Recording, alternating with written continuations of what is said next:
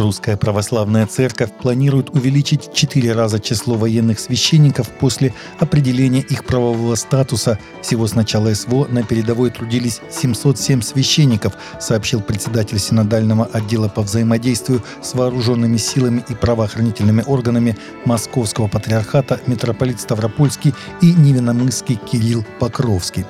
В настоящее время на должностях помощников командиров с верующими военнослужащими трудится 281 священнослужитель РПЦ и в том числе 33 из них помощники начальников высших учебных заведений. Есть и вакантные должности – как только будет определен новый правовой статус военных священников, мы приступим к решению вопроса о четырехкратном увеличении их численности, сказал он, выступая на пленарном заседании конференции «Священная война. Преображение России».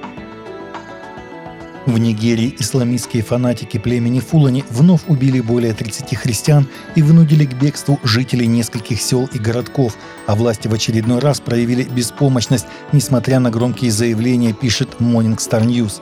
Боевики Фулани и их пособники 24 января напали на деревни штате Плато около полуночи и убили 25 христиан сразу после расправы с шестью христианами на прошлой неделе – по словам местных очевидцев, тысячи селян бросились в бегство из родных сел в результате погромов в округе Мангу, который бушует с 22 января.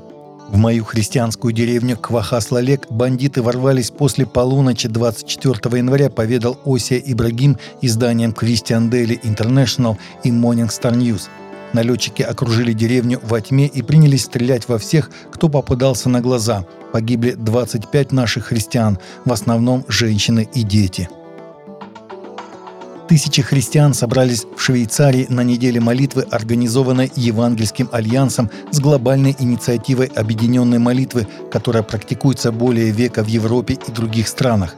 Темой недели 2024 года было совместное формирование евангельских экосистем – Экосистемы Евангелия – это термин, введенный американским богословом Тимоти Келлером, который относится к развитию сердечных отношений между церквями и организациями вокруг Евангелия для оказания исцеляющего воздействия на общество.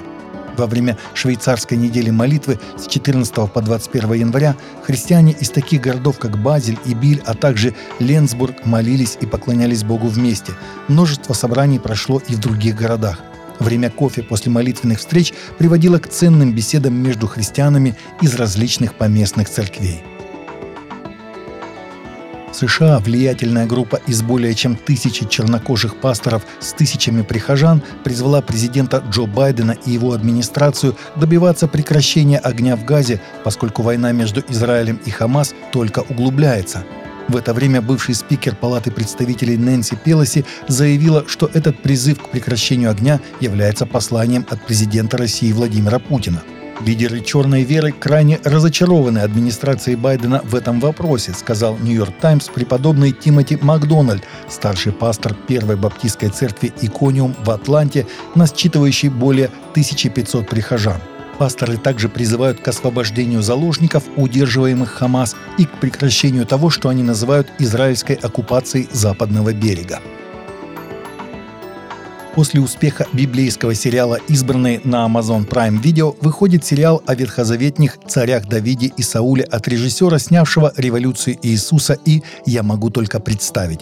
Ранее в этом месяце Amazon MGM Studios объявила о заключении соглашения с новой киностудией The Wonder Project, основанной на вере и ценностях, и заказала новый библейский сериал «Дом Давида» для Prime Video, сообщает The Christian Post.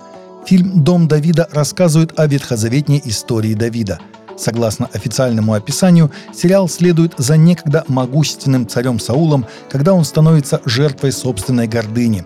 Пророк готовится свергнуть его, помазав отверженного мальчика-пастуха Давида как второго царя. В то время как ярость Саула растет, Давид переживает любовь, насилие и политику при дворе того самого человека, которого ему суждено заменить. Два царя, одно царство, итог – война. Таковы наши новости на сегодня. Новости взяты из открытых источников. Всегда молитесь о полученной информации и молитесь о страждущих.